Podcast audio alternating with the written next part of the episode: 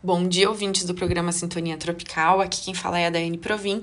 E hoje eu vou dar sequência ao nosso podcast anterior que falava sobre a atração das pessoas nas quais nós precisamos nos curar. Hoje eu vou falar sobre o, a intenção positiva por trás de determinados comportamentos e também a importância de nós sabermos que todo comportamento tem uma intenção positiva mesmo que o resultado gerado com determinado comportamento não seja o esperado, a intenção foi positiva naquele momento para quem o gerou, seja para você ou seja para a pessoa que agiu com você em determinado momento. E isso deve ser sim considerado, porque nós não sabemos qual foi a real intenção das pessoas ao tomarem determinada decisão ou agirem daquela forma, né, que nós consideramos de repente desagradável.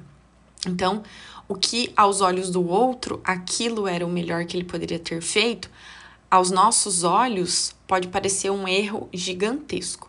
Mas aí você pode me perguntar, mas Dai, por que isso? Então, isso tem a ver com os nossos mapas de mundo, que a gente chama com aquilo que são as nossas experiências, com aquilo que são de repente os nossos traumas, com aquilo que é de repente aquilo que nós já vivenciamos na nossa vida em algum momento. E os nossos mapas de mundo, eles são extremamente individuais, são íntimos, são apenas nossos.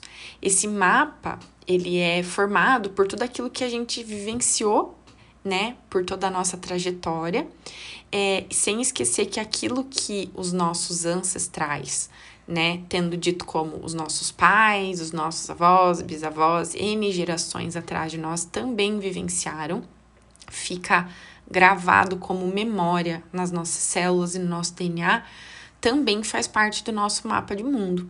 Então a diferença não está no mundo, mas sim nos filtros por meio dos quais nós os enxergamos.